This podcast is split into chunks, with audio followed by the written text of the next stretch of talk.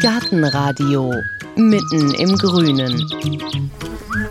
So, es ist Anfang Juni. Wir sind wieder bei unseren Alexianern, bei der Alexianer Klostergärtnerei in Köln-Porzensen. Und da gucken wir mal drauf, was der Juni denn so für ein Monat ist. Ich würde mal sagen, Marco Büttgenbach steht hier vor mir, der Leiter der Alexianer Klostergärtnerei. Es wächst alles, es sprießt alles. Ich kann mich jetzt mal zurücklehnen und einfach nur meinen Garten und Balkon genießen, oder? Im großen Teil hast du recht, aber nicht nur. Also klar ist auch, ähm, der Juni ist nicht mehr groß die Zeit für Pflanzungen.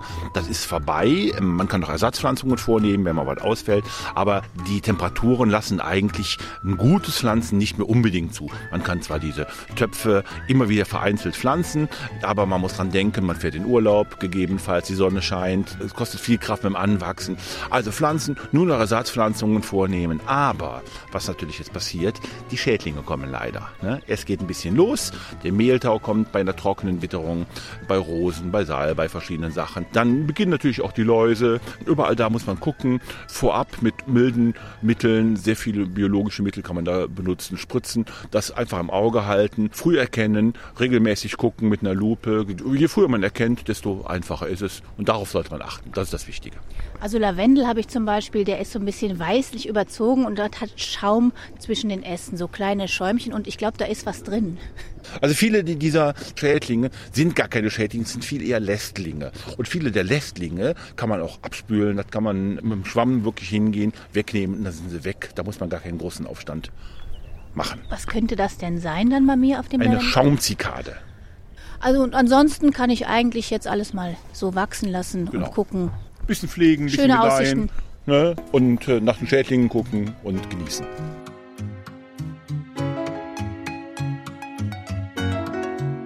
Und unser Schwerpunktthema heute im Gartenradio, das sind die Kräuter. Und da stehen wir hier mit Dagmar Hauke, der Alexianer Gärtnermeisterin, vor einem ja, Palettenregal.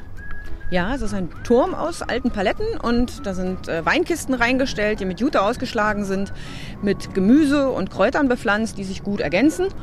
Und das ist so ein bisschen äh, ja, Recycle-Gärtnern oder auch so ein bisschen modern Gärtnern auf kleinem Raum viel unterbringen. Und das wäre jetzt auch so eine Sache, wie ich das auch zu Hause pflanzen könnte. Also eine Kiste, Jutesack rein, Erde rein und dann ist das okay. Das könnte man machen, genau. Man sollte darauf achten, dass es vielleicht eine Abstützung bedarf, wenn die Kräuter zu hoch oder wenn Gemüse dabei ist, Tomaten oder sowas, braucht natürlich eine Stange zum Schluss. Aber grundsätzlich funktioniert das so. Eine Weinkiste bietet sehr viel Volumen für die Wurzeln. Das funktioniert. Sieht schön aus. Und wer steht jetzt hier gerade neben wem so? Da steht zum Beispiel Basilikum mit der Tomate zusammen. Tagetes mit einer Tomate ist auch sehr schön. Gurke verträgt sich wiederum mit Borretsch, dem Gurkenkraut. Buschbohnen würden sich mit Bohnenkraut vertragen. Also so klassische Gärtnerpaarungen, die man einfach gerne pflanzt und die sich gut vertragen. Können denn alle Kräuter auch in den Kasten oder in so einer Weinkiste wachsen oder welche müssen ins Beet? Also wenn die Weinkiste genügend Volumen eben für die Wurzeln hat, dann kann tatsächlich fast jedes Kraut in einer Kiste oder in einem Gefäß untergebracht werden. Die haben natürlich unterschiedliche Bodenansprüche zum Teil. Also man sollte nicht für alle das gleiche Substrat verwenden. Das ist wichtig. Was für einen Boden brauche ich im Kasten? Also man würde unterscheiden. Sind es mediterrane Kräuter, also eher Salbei, Thymian, Rosmarin, Currykraut, dann würde man ein, gut trainiertes Substrat brauchen mit einem Drittel Sand ungefähr dabei, während Petersilie, Schnittlauch, Kapuzinerkresse, Basilikum auch in der Blumenerde wachsen würden, wobei die Blumenerde aber negativ das Aroma beeinflusst und man deshalb eher eine magere Pflanzerde benutzt. Es gibt aber auch Spezialkräutererden, die man kaufen kann. Da ist dann eben der Sandanteil schon drin und die sind eben nicht so hochgedüngt wie Blumenerde. Und müsste ich meinen Boden im Beet auch besonders vorbereiten? Es kommt ein bisschen auf den Boden an, wenn er schön humus ist, vielleicht auch schon mal mit Kompost versetzt, dann funktioniert das eigentlich bei den meisten Kräutern so. Wir haben allerdings hier in der Köln-Bonner Bucht ähm, lehmigen Boden, da wäre es schön, wenn eine Drainage mit reinkäme, also ein bisschen Sand mit reingemischt, tut auf jeden Fall den mediterranen Kräutern die ich eben gesagt habe, also Salbei, Rosmarin, Thymian sehr gut. Ist vielleicht auch lebensverlängernd, denn das sind Halbsträucher, die können wirklich vier, fünf Jahre alt werden. Bei anderen Kräutern ist der Lehm aber ganz wunderbar. Da achtet man dann eher drauf, ob in der Sonne oder im Schatten. Solche Sachen beachtet man dann noch mit. Das sind ja jetzt hier Kräuter, die sehen alle sehr, sehr lebendig und prall aus. Wenn wir mal zu dem Basilikum sehen, ich fasse den mal gerade an, der ist auch relativ fest. Wenn man die im Supermarkt kauft, dann sind das oft so ein bisschen laffe Blättchen. Wie erkenne ich denn, ob ein Kraut, das ich mir jetzt kaufen will, auch wirklich gut und gesund ist? Ja, also man erkennt es tatsächlich an der Blattfarbe. Die Blätter sollten natürlich gesund sein, also nicht angefressen, keine Löcher aufweisen. Man erkennt es an der Farbe. Je dunkler das Grün, desto satter eigentlich ist die Pflanze versorgt. Das kann auch manchmal schon eine Überversorgung sein. Also eine richtig für die Kraut angepasste Blattfarbe wäre gut. Und wenn man es wirklich ganz gut machen will, nimmt man im Geschäft tatsächlich die Pflanze aus dem Topf und guckt sich die Wurzeln an. Wenn die Wurzeln gelblich sind oder hellbraun, dann sind sie gesund. Wenn sie ins dunkelbraune bzw. schon graue übergehen, dann haben sie meistens einen Wasserschaden. Dann ist es im Winter oder im Frühjahr einfach zu nass gewesen und dann verfaulen die Wurzeln. Manchmal riecht es sogar schon säuerlich, dann bitte die Finger davon lassen. Basilikum ist nochmal so ein Spezialding. Die sind oft im Warmen getrieben. Basilikum braucht nämlich ganz dringend 10 Grad, auch nachts. Und die sind oft aus dem Supermarkt einfach zu dunkel gestanden und zu dicht gesät zum Direktverzehr eigentlich angepflanzt und nicht um sie ausgepflanzt und dann über mehrere Monate zu beernten. Das ist der Unterschied zwischen dem Supermarkt-Basilikum und dem, was man selber aussät oder was man eigentlich auf lange Sicht dann haben möchte. Ich habe die auch schon gekauft und dann merkt man, auch wenn man die dann rausstellt, ich habe da manchmal den Eindruck, die können gar keine Sonne vertragen. Die reagieren sehr sensibel auf Veränderungen. Ja, die reagieren auf Veränderungen. Eine Pflanze, die aus dem Supermarkt oder auch in der Gärtnerei schattig gestanden hat, die muss man wirklich erst an das pralle Sonnenlicht gewöhnen eventuell an einem bedeckten Tag erst rausräumen oder nur einen halben Tag erstmal rausräumen, weil es gibt tatsächlich Blattverbrennung. Beim Basilikum ist es tatsächlich aber eher so, dass die Kälte dem Basilikum Probleme bereitet. Die schwärzen dann die Blätter, also die, die verdunkeln sich und werden unschön und man mag sie eigentlich gar nicht mehr benutzen. Und jetzt hatten wir hier gerade einfach mal einen Lavendel äh, rausgegriffen und dann aus dem Topf gezogen, damit man die Wurzeln sieht. Und da geht schon gleich so ein richtiger Duft hier. Auch wir stehen ja draußen und trotzdem kann man das riechen. Ist so ein Duft auch schon immer ein Merkmal, wenn eine Pflanze gut riecht, dann ist die auch okay gesund? Also grundsätzlich riechen Pflanzen natürlich unterschiedlich. Ein Lavendel hat sehr starke ätherische Öle. Aber bei den Minzarten zum Beispiel ist es unheimlich unterschiedlich, wie sie riechen. Da riecht eine mentholhaltige Minze viel stärker als jetzt eine Apfelminze oder eine Fruchtminze. Also von dem her ähm, Duft sollte eine Pflanze haben. Sie entwickelt besonders viel in relativ magerem Substrat und relativ sonnig gestanden, aber sagt leider nicht genug aus über Gesundheit oder Krankheit der Pflanze. Und wir sehen jetzt hier eine ganze Reihe von Kräutern. Da ist Currykraut, echter Lavendel, Liebstock, Zitronenmelisse. Sind die alle hier in, bei den Alexianern gezogen? Ja, genau. Die hier vorne sind alle bei den Alexianern gezogen. Äh, wir haben ein Sortiment von über 50 Sorten oder Arten, muss man sagen. Und um selber den eigenen Geschmack rauszufinden, sollte man einfach hingehen, die Pflanzen befassen, befühlen, dran riechen, eventuell sogar ein kleines Stück abreißen und in den Mund stecken. Natürlich keinen Kahlfraß vornehmen, aber wirklich, man muss sich so durchschmecken. Gerade bei den Thymianarten ist es ziemlich schwierig, so den eigenen Geschmack. Wofür verwende ich das Kraut? Wo soll es wirklich zum Einsatz kommen? Das muss man einfach durch Fühlen, Riechen und Schmecken rausbekommen. Sollen wir mal hingehen zum Thymian? Da gibt es ja wahnsinnig viele unterschiedliche Sorten. Was haben wir jetzt hier? Ja, wir haben mindestens drei Zitronenthymiane, einen Orangenthymian, einen Kugelthymian, Kaskadenthymian, Pizzathymian. Da muss man wirklich gucken, wofür möchte ich das Kraut benutzen? Wie soll der Wuchs sein? Soll die Farbe vielleicht auch noch als eine Zwischenpflanzung einen Effekt bringen? Und das muss ich mir einfach direkt vor Ort angucken und muss es anfassen. Dann haben wir hier zum Beispiel den grün-gelben Zitronenthymian. Und da darf ich jetzt mal ein Blättchen von abreißen. Bitte. Ich probiere mal. Der schmeckt ein bisschen sehr nach Zitronen ätherischem Öl. Ja, das ist eher was für Süßspeisen mhm. oder wirklich für ein Potpourri oder mal so ein bisschen zum Zutun in einen Tee wenn man einen Ersatz für einen Bergamott-Tee oder für einen aromatisierten Tee haben möchte, einen Earl Grey oder so, dann tut man jetzt einen schwarzen Tee mit rein. Also da gibt es ganz viele Varianten, aber das muss jeder für sich so rausfinden, was schmeckt. Manchmal experimentiert man ja auch einfach gerne. Ist das denn auch eine Züchtung oder ist dieser Zitronengeschmack von alleine in den Thymian gekommen? Es ist tatsächlich eine Art, also es ist der Thymus citrodorus im Gegensatz zum Thymus vulgaris, der früher in der Küche verwandt wurde, den man eben zu deftigem Braten oder so nahm. Und das sind dann wieder Unterarten, die dann teilweise gelbes oder hellgrünes Laub, zweifarbiges Laub, panaschiertes Laub haben. Die sind dann als Zufallsmutanten oder als Züchtungen teilweise auch von den Gärtnern dann quasi noch selektiert worden. Also dann, deshalb gibt es hier drei verschiedene Sorten. Das sind alles unterschiedliche Zitronenthymiane, die der Gärtner dann quasi ja, gezüchtet hat, weiterentwickelt hat. Dann probiere ich nochmal gerade einen anderen. Hier haben wir den, den grünen Zitronenthymian. Der sieht jetzt grün aus. Sagen wir mal, er sieht zurückhaltender aus. Ich den jetzt mal Unscheinbarer, probiere. Ja. Unscheinbarer, genau. Aber vom Geschmack ist der trotzdem sehr zitronig. Ja. Also der schmeckt jetzt ein bisschen scharf. Mhm. Ja, da ist einfach Unterschiedliche ätherische Ölanteile sind da drin. Da ist wahrscheinlich auch noch ein bisschen Thymol mit dabei. Thymol und dann diese zitronenartige zusammen ergibt dann eine Schärfe noch dabei. Also das ist wirklich bei jedem Kraut unterschiedlich. Teilweise auch wirklich, haben sie in der Sonne gestanden beim Kultivieren, stehen sie mehr im Schatten, dann haben sie weniger ätherische Öle, sind teilweise milder. Ja, haben sie viel Wasser bekommen, haben sie viel Dünger bekommen, dann wird der Geschmack verwässert, dann sind die ätherischen Öle auch nicht in so hohen Konzentrationen vorhanden. Also das ist alles immer unterschiedlich. Mit welchen Kräutern kann ich denn, sagen wir mal, nichts verkehrt machen? Die wachsen garantiert bei mir zu Hause. Tja, also grundsätzlich sind Kräuter wirklich nicht sehr anspruchsvoll. Also es gilt einfach so ein bisschen rauszufinden, was habe ich überhaupt für einen Standort? Ist er sonnig? Dann ist er für alle Kräuter gut. Komme ich gut zum Gießen? Dann sind ein paar, die mehr Wasser brauchen. Ja, habe ich dann zusätzlich noch den Boden so, dass das Wasser abfließt? Dann habe ich eigentlich für alle das Repertoire. Also klar, es gibt Spezialitäten, die absolut wärmeliebend oder unheimlich wasserliebend sind. Aber grundsätzlich kommt es einfach auf den eigenen Geschmack an. Ich glaube, man kann eigentlich auf unseren Balkonen oder so das meiste anpflanzen. Viele haben ja die mediterranen Kräuter, den Rosmarin, den Salbei. Mein Salbei, der blüht schon. Kann ich den trotzdem nur essen? Ja, man kann ihn trotzdem noch essen. Allerdings, wenn man wirklich Blätter ernten will, dann schwächt die Blüte. Natürlich hat sie einen zierenden Wert und einen unheimlich großen Nutzenwert für Insekten. Also Bienen und Tummeln, Schmetterlinge zum Teil auch, sind bei diesen Lippenblütlern, gerade Rosmarin, Lavendel, gern gesehene Gäste oder andersrum. Die Kräuter sind unheimlich gute Nährpflanzen für diese Tiere. Man muss abwägen. Will ich viel Blattmasse ernten, dann würde ich die Blüten rausschneiden. Will ich aber wirklich das Ganze rundum genießen, dann lasse ich es blühen und dann kann ich trotzdem noch Blätter dabei ernten. Zum Teil nehme ich sogar die Blüten zur Zierde noch dabei. Bei einem Orangen Tagetes, da sind gerade die Blüten das, was dann vielleicht einen Salat sehr bunt machen. Oder ich kann auch Rosmarinblüten, Salbeiblüten in den Salat streuen. Es geht alles. Ach so, die kann ich auch essen. Mhm. Also beim Waldmeister und so einige Sachen, wo die ätherischen Öle zu hoch sind, da würde man sagen, davon abzuraten, weil dann einfach die, das zu hohe ätherische Ölgehalte gibt. Das wirkt oft abführend oder unangenehm. Bei der Rauke sind die Blüten eher hart, bei der Petersilie sind die Blütenstiele hart. Deshalb rät man oft an den Blüten ab.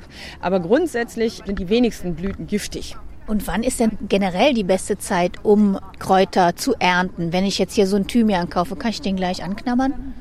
Man könnte ihn direkt anknabbern, genau. Teilweise fördert sogar den Wuchs, wenn man die Pflanze mal öfter stutzt und sie quasi aus den Blattachsen wieder sich buschig aufbauen kann.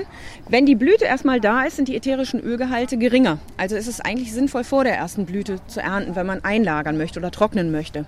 Grundsätzlich kann man viele Kräuter aber rund ums Jahr beernten. Und es ist ja kein Zufall, dass es hier so viele Kräuter gibt, weil immer mehr Menschen interessieren sich auch für Kräuter und pflanzen die an. Wie erklären Sie sich denn den Erfolg? Ja, das hat viele Gründe. Das ist einerseits, dass die Sortenvielfalt mitspielt und die Menschen erkannt haben, dass man auf kleinem Raum doch was ernten kann und viele Produkte im Supermarkt leider nur Laff schmecken und man mit den Kräutern doch sehr viel Varietät reinbringen kann. Dann gibt es, dass es viele bunte Kräuter gibt. Die sind einfach als äh, Zupflanzung, teilweise zu Balkonbepflanzung oder so, unheimlich schön und strukturgebend. Dann ist auf jeden Fall der Naturgedanke dabei gekommen. Also die Menschen in der Großstadt achten sehr auf Insektenfreundlichkeit. Viele Kräuter haben eine sehr interessante und wichtige Blüte. Ja, und insgesamt glaube ich, dass einfach wir ein bisschen mit dem Klima auch so mittlerweile hinkommen, dass empfindliche Kräuter wie Basilikum sehr lange bei uns durchhalten und dass einfach auch andere Sachen nachkommen. Es gibt mittlerweile ein Thai-Basilikum, ein Zitronengras. Es gibt all diese Dinge, wo man früher sich nicht so rangetraut hätte. Die haben die Leute vielleicht aus dem Urlaub mitgebracht, aber die sind nicht so hier gepflanzt worden. Und wenn man mal hier guckt, also hier sind eins, zwei, drei, vier, fünf, sechs Pflanztische alleine mit ungefähr wie viel Kräutern? Ja, es werden 50 verschiedene Sorten sein. Vielleicht gehen wir da nochmal durch und mhm. wir gucken mal, was es alles hier auch gibt, was man vielleicht woanders nicht so findet. Ja, wir haben Blutampfer. Normalerweise kriegt man den Sauerampfer in den Gärtner rein. Wir haben jetzt gesagt, der Blutampfer hat zusätzlich diese rötliche Aderung und ist deshalb besonders schön auch in der Zwischenpflanzung. Jetzt nicht nur, Sauerampfer ist ja recht sauer, das macht man selten in Salat oder da würde man vielleicht eine Sauerampfersuppe, vielleicht ist es noch ein bisschen in der Frankfurter Soße drin oder so, aber das erntet man ja nicht wirklich viel. Von dem her ist es einfach auch sehr schön mit dieser roten Aderung. Dann gibt es relativ neue Kräuter wie das Olivenkraut. Das ist, schmecken die Spitzen wirklich wie eingelegte Oliven. Würde man nie ganze Zweige verwenden oder so, dafür ist es zu intensiv im Geschmack. Aber das ist mehr so eine Naschkräuterei, wo man vorbeigeht, mal dran langstreift und vielleicht sich ein kleines Spitzchen in den Mund steckt. Es gibt bestimmt sechs Sorten Salbei. Da ist einfach die Varietät sehr groß abwechslungsreich. Sind da Unterschiede im Anspruch beim Salbei? Also dass die panaschierten Salbeis ein bisschen, habe ich so den Eindruck, die sind ein bisschen sensibler? Genau. Also es ist einfach grundsätzlich, dass die meisten, also panaschiert heißt zweifarbiges Blatt, mindestens zweifarbig. Bei dem Salbei Tricolor ist es sogar lila noch und weiß und grün. Die sind auf jeden Fall anspruchsvoller. Das Heißt, die brauchen auf jeden Fall noch weniger Staunässe, also die mögen überhaupt keine Staunässe. Sie sind meistens kleiner im Wuchs und oft auch nicht so reich blühend wie die grünblättrigen Sorten. Sie sind einfach über die Blattfläche eine Schönheit, die man einfach dazwischen pflanzt. Aber ja, alle panaschierten Sorten sind eigentlich empfindlicher. Das ist auch beim Majoran so, das ist beim Thymian so. Es ist einfach eine Varietät, aber es ist schon was Besonderes. Und was ja also in sehr großer Vielfalt und immer größerer Vielfalt vorkommt, ist der Basilikum. Ich habe da schon Sorten gesehen. Pfefferbasilikum, Ingwerbasilikum. Lässt er sich so leicht kreuzen oder woran liegt das? Nee, es liegt zum einen daran, dass äh, indische Küche einfach auch immer mehr zunimmt. Pizza- und Pasta-Boom ist ein bisschen abgeflacht und von dem her kommt diese Varietät der scharfen oder, oder würzigen, koriandrischen Basilikumarten einfach auch zum Zuge. Es gibt ein Zimtbasilikum, es gibt ein Thai-Basilikum, es gibt ein Strauchbasilikum, was unheimlich schön blüht und auch ein bisschen robuster ist. Was aber leider heißt, dass trotzdem alle Basilikumarten nicht winterhart sind, weil sie eben die Frost nicht aushalten. Man muss sie nach drinnen holen, dann kann man sie überwintern, aber sonst funktioniert es leider nicht. Wann gehört denn so ein Kraut eigentlich zu den Kräutern? Ja, Kraut ist so eine Sache. Dieser Begriff Kraut, den gibt es ja einmal botanisch. Dann ist es alles, was äh, weichblättrig austreibt und sich quasi im Winter zurückzieht. Und dann gibt es den medizinisch. Da ist ein Kraut etwas, was quasi heil oder ähm, wenigstens in der Küche Verwendung findet. Beim Botanischen, streitet sich das so ein bisschen mit dem medizinischen Begriff, weil beim Botanischen heißt es, es ist eine mehrjährige Pflanze. Es geht in Richtung Stauden. Kräuter an sich, die wir so als Kräuter bezeichnen, können aber alles sein. Die können sowohl eine Staude, also mehrjährig sein, sie können aber auch einjährig sein, sie können im zweiten Jahr blühen, wie der Fenchel, der Kümmel, die Petersilie. Sie können mehrjährig sein und sie können sogar äh, wie Rosmarin oder Salbei wirklich verholzen und zu Halbsträuchern werden. Also im Endeffekt könnte man sogar als Kraut sogar von der Johannisbeere, die ja wirklich ein Strauch ist, die Blätter als Tee verwenden oder so. Das ist ein sehr dehnbarer Begriff. Also Kraut an sich ist alles, was man essen kann. So ist das landläufig. Äh, vom Gärtnerischen ist man da noch so ein bisschen anders. Aber dann gucken wir vielleicht nochmal gerade weiter hier bei den Kräutern. Ja, wir haben ja noch auf der anderen Seite, das geht dann wirklich in die bisschen exotischeren oder wärmeliebenderen Salbeiarten, die dann draußen nicht mehr überwintern können. Das ist der Honigmelonensalbei und der Ananassalbei mit ihrem sehr fruchtigen Aroma. Wenn man an den Blättern entlang streift, dann hat man direkt dieses, dieses Honigmelonenartige. Ähm, die wirken jetzt erstmal unscheinbar ah, ja. oder man weiß auch nicht, was man mit ihnen anfangen soll. Später haben die eine sehr schöne rote Blüte und werden unheimlich schöne Kleinsträucher. Also es ist wirklich auch eine Zierde, wenn man die im Garten hat. Das ist mehr so wirklich so ein Wohlfühlkraut, an dem man entlang streift, was man aber weniger jetzt in Salat oder in irgendeinem Braten oder irgendwas verkocht. So, und dann sind wir auch schon bei dem Thema, wie pflanze ich die denn in den Garten? Jetzt kann man die ja einfach in ein Beet pflanzen. Ich könnte mir aber auch eine Kräuterspirale anlegen oder auch einen Kräuterkrater. Was ist denn das geeignetste? Ja, also diese Kräuterspirale spukt noch an allen Köpfen. Das war mal vor einigen Jahren auf jeden Fall so eine Idee, auf kleinem Raum viele Kräuter unterzubringen. Bei der Kräuterspirale hat es sich oft gezeigt, dass man leider sehr starkwüchsige Kräuter mit schwächer wachsenden zusammengepflanzt hat und dann einfach nicht eingehalten hat, die Reihenfolge des Pflanzens. Also man müsste bei der Kräuterspirale beachten, wenn ich einen Rosmarin oder einen Lavendel mit in die Kräuterspirale nehme, dann braucht die einfach weniger Wasser als jetzt eine Petersilie oder schlimmstenfalls eine Pfefferminze, die alles überwuchert. Also man pflanzt quasi oben die wärmeliebenden Sachen und die einen gut trainierten Boden haben brauchen. Dann geht man quasi langsam diese Schnecke entlang und pflanzt nach unten hin eher das, was sich selber ausbreitet. Muss es aber immer wieder begrenzen, weil es die anderen versucht, Stickstoff hinterher wandernd äh, zu überwuchern. Also man würde eine Pfefferminze zwar mit reinnehmen in eine Kräuterspirale, aber würde sie quasi durch einen Topf einsetzen und dadurch ein bisschen käfigen. Deshalb ist die Kräuterspirale oftmals überholt im Sinne von, dass man äh, es einfach nicht hinbekommen hat, ein gesundes Gleichgewicht zwischen den Kräutern zu bekommen. Also eine Kräuterspirale muss sehr groß dimensioniert sein, um viele Kräuter darin unterzubringen. Das andere, der Kräuterkrater, der jetzt ein bisschen ja, in Mode kommt, ist die Idee einfach dieser Kraterbeete, die die Wärme fängt und quasi der Wärme so ein bisschen länger zum Vorhandensein besteht. Also man sagt ja auch, dass man mediterrane Kräuter gerne vor eine warme Wand pflanzt, im Kübel oder auch direkt pflanzen kann, wenn man die Möglichkeit hat, um einfach diese Wärme zu nutzen. Die sind halt sehr wärmeliebend und wollen halt trockenen Boden teilweise.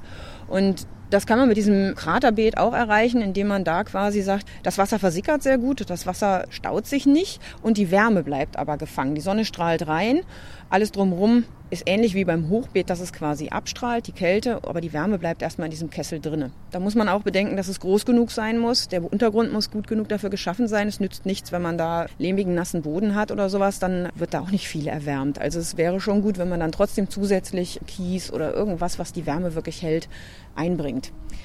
Vielleicht gehen wir jetzt mal zu dem Alexianer Kräuterbeet, weil hier werden ja auch Pflanzen, Kräuter eingepflanzt. Das ist hinten in der Ecke so ein bisschen, da müssen wir bei dem Verkaufshaus 3 vorbei. Da sind auch die Kräuter drin, oder? Da sind auch Kräuter drin, wobei wir dieses Jahr den Schwerpunkt Salvien haben. Salvien ist ein sehr breites Feld. Das geht von dem normalen, echten Salbei über die hm, verschiedenen Arten von diesem Salbei mit den bunten Blättern bis hin zu den weichlaubigen oder den tatsächlich eher so lateinamerikanischen Salbeiarten hin, um einfach auch mal zu zeigen, die unterschiedlichen Wuchsformen, wie groß die zum Teil werden. Das werden wirklich zum Teil sehr große Sträucher. Der Guarni-Salbei zum Beispiel. Und um auch die Schönheit der Blüten zu zeigen, weil die Salvien haben halt eigentlich alle so eine sehr schöne Lippenblüte. So, und da sind wir jetzt hier an dem Beet angekommen. Ja, sieht eigentlich aus wie ein normales Beet. Ich sehe jetzt auch wirklich keine Spirale, das wundert mich nicht, aber auch kein Kräuterkrater. Nein, Genau, ein normales Beet tut es auch und ist eigentlich am einfachsten auch unkrautfrei zu halten. Man braucht einfach Hacken, man kann am besten gießen. Wenn man nicht unterschiedliche Pflanzansprüche zu beachten hat, gedeihen Kräuter wunderbar auf einem normalen Beet. Und der Boden sieht jetzt hier, wenn ich da mal so reinfasse, also da ist Mulch drauf, oder was? Nee, das ist jetzt zum Teil unser eigener Kompost. Das ist zum Teil aufgefüllt mit einer Gartenerde, einer Pflanzerde. Der Untergrund war sehr steinhaltig und lehmig und wir haben halt versucht, mit dieser Pflanzerde, die wir zusätzlich eingebracht haben, was Lockerung reinzubekommen. Und was hier auch äh, schön ist, also das Beet ist begrenzt mit so Pflanzsteinen und da sind jetzt auch viele Thymian-Sorten drin. Das sieht erstens schön aus und zweitens hat man auch eine Begrenzung und drittens können die Pflanzen auch nicht machen, was sie wollen. Ja, es sind also einerseits diese Pflanzsteine, die man oft auch als, als Straßenabgrenzung oder so kennt, als, als Parkverhinderungssteine, sind manchmal etwas unschön, aber diese Thymianarten ranken darüber und blühen auch zum Teil jetzt schon. Und es ist so ein bisschen, um zu zeigen, die unterschiedlichen Ausbreitungsformen von Thymian. Gibt halt welchen, der eher kugelig wächst, es gibt welchen, der sehr breit wächst. Kaskadenthymian ist jetzt hier gerade nicht dabei, aber der ist sehr hängend wachsend. Und das war so ein bisschen, um einfach mal zu zeigen, man kann damit auch wunderbar wie so eine Art Heckenersatz oder so pflanzen. Man fängt dann einfach in einem höheren Bereich, eben in äh, Kniehöhe oder wie hoch gerade dieser Pflanzstein ist, an zu pflanzen und das wirkt auch wie eine Hecke. Und was man hier auch sehr schön sieht, die Kräuter sind ja ziemlich weit auseinander gepflanzt, damit man auch mal sieht, wie die sich dann ausbreiten. Hier stehen wir jetzt direkt vor einem Kraut. Da sieht man gleich, das legt sich so richtig hin und streckt sich aus und macht sich breit. Was ist denn das? Ja, das ist der kriechende Salbei. Der hat wirklich diesen hängenden, kriechenden Wuchs. Der wird breit. Das ist ein breiter Strauch, wenn man so möchte. Die Blüten hängen zum Teil auch auf dem Boden. Hat die typische lila Salbeiblüte, aber eben auch lange Blüten, Ähren ja, wir haben wirklich sehr viel Platz dazwischen gelassen. Auch gerade hier so ein Ananas-Salbei als nächster Partner, Pflanzpartner oder so, der wird sich unheimlich ausbreiten. Und dann haben wir gesagt, wir machen lieber dazwischen nochmal Unkraut weg. Zu eng pflanzen fördert oft Schädlinge und Krankheiten und von dem her lieber ein bisschen breiter gepflanzt, um einfach mal zu zeigen, man kann mit wenigen Pflanzen viel erreichen und man bringt manchmal durch eine Gruppenpflanzung oder so viel mehr Leben oder viel mehr, viel mehr Struktur in ein Beet, als wenn man jetzt zu viel möchte und zu viel einbringen möchte. Man kann sich das wirklich äh, oft nicht vorstellen, wenn man so ein kleines Töpfchen kauft. Wie lange dauert das jetzt? Das hier der kriechende Salbei, der ist jetzt etwa 40 Zentimeter so im Kern und dann breitet der sich aber noch etwa auf einen Meter mit Blüten aus. Genau. Also wir verkaufen die Kräuter meistens im 12 Zentimeter Topf und diese Pflanzen, die man jetzt hier sieht, die jetzt schon doppelt so groß sind, sind höchstens ein, also vom letzten Jahr und äh, sogar teilweise dieses Jahr wirklich aus dem 12 Zentimeter Topf ausgepflanzt und haben sich jetzt schon verdoppelt in der kurzen Vegetationszeit, die wir bis jetzt hatten. Also manche Kräuter sind halt wirklich tendenziell Halbsträucher und werden einfach groß. Und apropos groß, da stehen jetzt zwei, ich sag mal, für mich sind es Gestrüppe. Sehr ja, das schöne. Ist der Fenchel mit seinem feinen filigranen Laub. Genau, da haben wir einmal den grünen und den Bronzefenchel. Den Bronzefenchel könnte man auch in so ein Gräserbeet oder sowas pflanzen. Der ist halt bronze, bräunlich farben. Am Anfang denken immer alle, hm, was ist mit dem los? Aber wenn er sich dann entfaltet und später oben die wirkliche Doldenblüte ausbringt, dann ist der wirklich sehr fein und filigran. Also dann passt der sehr gut auch in so ein Steppenbeet oder in ein Kräuterbeet. Ja, das werden auch teilweise wahre Riesen. Also bis 1,20 Meter, 1,50 Meter können die durchaus hoch werden. Ja, die sehen aber auch wirklich ganz apart aus. Auch es steht ein, ein grüner, normaler Fenchel und mhm. dann dieser andere Fenchel. Und wenn man die zusammen sieht, das sieht fast aus wie ein Kunstwerk, wenn man die da so bewundert. Was esse ich denn jetzt davon? Die Fenchelknolle oder das Kraut oben? Das ist im Endeffekt der Gewürzfenchel und nicht der Gemüsefenchel. Der Gemüsefenchel macht unten eine Knolle, also der Knollenfenchel, wenn man so möchte. Und der Gewürzfenchel, der blüht oben und setzt oben dann die Samen an und das sind die Samen, die im Fencheltee Beutel theoretisch drinne wären. Aber da kann man wunderbar einen eigenen Tee mitmachen und hat viel mehr Aroma als jetzt jeder Beutel. Man kann natürlich auch die Blätter essen. Die jungen Blätter sind besonders zart. Also ich mache mir die immer gerne in Salat. Das ist auch immer sehr nett. Und wenn ich jetzt hier zum Beispiel so einen Ananassalbei habe oder auch einen Fenchel oder so, ich habe da viel zu viel von im Beet, kann ich den einfach mal mit dem Spaten in der Mitte durchhacken und meinem Nachbarn schenken? Das kann man machen. Ich würde aber immer erstmal zur Schere raten, bevor ich zum Spaten rate, weil beim Spaten weiß man immer nicht, wenn die teilweise nur einen Mitteltrieb haben, wie will ich die teilen? Also die sind ja nicht wie Pfefferminze, dass sie sich verbreitern über Wurzelausläufer oder so, sondern sie haben meistens einen gemeinsamen Stamm und verzweigen sich dann zu kleinen Sträuchern. Dann ist es eher geschickt, sie wirklich mal um die Hälfte runterzuschneiden, mir dann aber bewusst zu sein, ich kriege wahrscheinlich keine Blüte oder eine späte Blüte und dann wirklich nochmal neu anfangen, Start. So, und jetzt habe ich vielleicht mir all diese herrlichen Pflanzen gekauft und die sind auch gewachsen und die kann ich gar nicht alle auf einmal essen. Wie bewahre ich die denn auf? Also die meisten Sachen kann man wirklich gut trocknen. Bei einigen verliert es leider ein bisschen an Aroma, beim Basilikum angefangen. Einfach ja an einem sonnigen Tag trocknen, aber nicht in der prallen Sonne, weil dann auch ätherische Öle verloren gehen. Und langsames Trocknen fördert oft, dass die ätherischen Öle eher vorhanden bleiben. Dann wirklich trocken und am liebsten auch dunkel lagern. Dann kann man die über das ganze Jahr weiter verbrauchen. Gibt es ein Kraut, von dem würden Sie sagen, das ist total unterschätzt, das müsste man unbedingt mal probieren?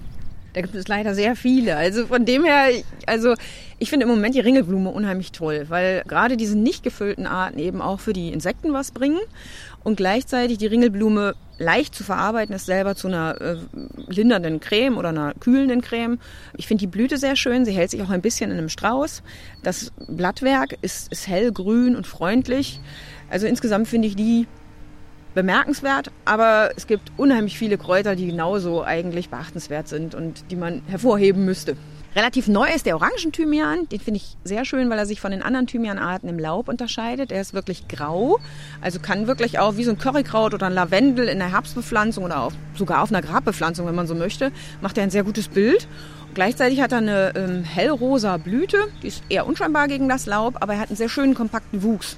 Und das ist gerade für Gärtner, die nicht dauernd im Garten herumschnibbeln oder so, eigentlich auch eine Bereicherung. Ist auch sehr unbekannt und das Laub riecht wirklich so ein bisschen nach Orange, also ist aber gleichzeitig auch würzig. Das kann man sowohl zum Würzen von Fleisch als auch für einen Salat oder für einfach nur Duftkissen oder so benutzen. Und wie sollte man so ein Kraut genießen? Ja, ich finde schon, dass einfach dieses Schnuppern unheimlich viel ausmacht, weil die meisten Kräuter haben wirklich ätherische Öle und einfach dieses dran entlanggehen, immer mal wieder befühlen, Klar ist jede Art von Pflanze anfassen auch eine Art von Verletzung, sonst wären die ätherischen Öle ja nicht freigesetzt. Aber es ist einfach dieses immer mal wieder bewusst machen, da ist was und das tut mir gut, das riecht gut. Ich mache es auch manchmal so, dass ich mir, sei es ein Lavendelblatt oder ein Lorbeerblatt oder so, einfach in die Tasche stecke und den Tag über denke, Mensch, was habe ich denn da? Und schon habe ich diesen Geruch wieder. Also einfach so, dass man immer mal wieder so ein gutes Gefühl dabei hat. Dagmar Hauke, vielen Dank. Gerne. Gartenradio. Jetzt noch mit dem ganz besonderen Gartentipp der Alexianer den ganz besonderen Gartentipp im Juni und Marco Büttgenbach Worauf müssen wir jetzt noch achten? Also die Erde in den Balkonkästen hat meistens jetzt nicht mehr besonders viel Dünger. Deswegen ist ganz wichtig, jetzt regelmäßig mit einem guten Dünger nachzudüngen, mindestens einmal die Woche. Wir haben ja schon mal diesen Buxal-Dünger empfohlen. Das ist ein Dünger, der für alle sehr gut ist. Das ist wichtig. Und Verblühtes auch immer wieder ausbrechen. Auch dieses Verblühte kostet sonst der Pflanze sehr viel Kraft. Verblühtes Ausbrechen, viel düngen, das ist jetzt der wichtige Punkt. Vielen Dank und das war es auch schon wieder aus der Alexianer Klostergärtnerei. Alles nachlesen können Sie natürlich auch auf unserer Seite gartenradio.fm. Da finden Sie auch ein paar Bilder und die Tipps. Und bevor wir Ihnen sagen, was wir in der nächsten Folge machen, hier noch was Liebliches für die Ohren.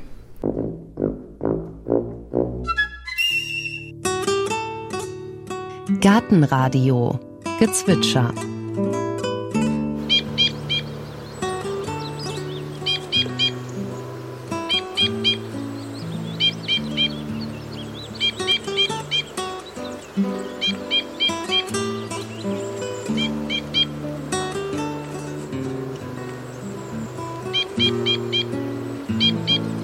Das war der Bindenkreuzschnabel. Gartenradio Ausblick. In der nächsten Folge hören Sie der erstaunliche Imagewandel der Geranie. Sie ist die Königin im Beet und gilt als Inbegriff von Heimatgefühl und Lokalkolorit. Doch die bodenständige Pflanze hat sich längst zur Jetsetterin mit afrikanischen Wurzeln entwickelt. In Gewächshäusern in Äthiopien und Kenia wächst sie heran, um dann in Stecklingsfarmen in Deutschland Wurzeln zu schlagen. Und zwar mit einer Weltpremiere in dieser Saison. Als erste Beet- und Balkonpflanze überhaupt wird die Geranie zum ersten Mal Fair Trade produziert angeboten. Und zwar von dem Jungpflanzenproduzenten Dümmen Orange im niederrheinischen Rheinberg. Das sind jetzt Geranienstecklinge und zwar von hängenden Geranien und die müssen jetzt hier gesteckt werden. Die kommen jetzt wirklich ganz frisch aus Kenia hin. Man sieht, die Beutel sind schon so ein bisschen aufgemacht. Ja, die fangen dann quasi schon wieder an, sich aufzubauen.